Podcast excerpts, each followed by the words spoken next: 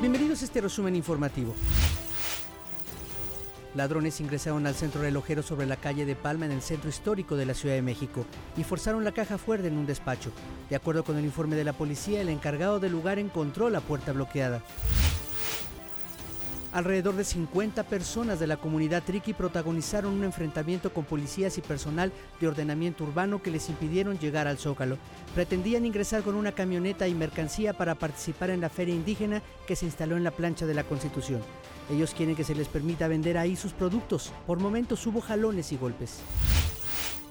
En Ciudad Juárez un policía murió, otro está lesionado. Los oficiales abatieron a dos delincuentes. El intercambio fue a disparos muy cerca del Hospital General cuando agentes de seguridad custodiaban a un vehículo que trasladaba internos del Cerezo 3 para que recibieran asistencia.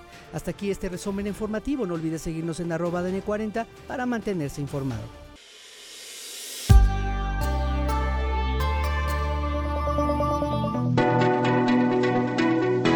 Podcast es presentado por VAS, la super app que te ofrece muchas y nuevas formas de pagar todo lo que quieras con tu celular.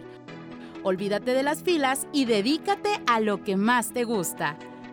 Ver tele en vivo, películas, escuchar música, podcast y estar siempre enterado de las noticias más importantes. Todo en un mismo lugar. VAS, la super app con todo.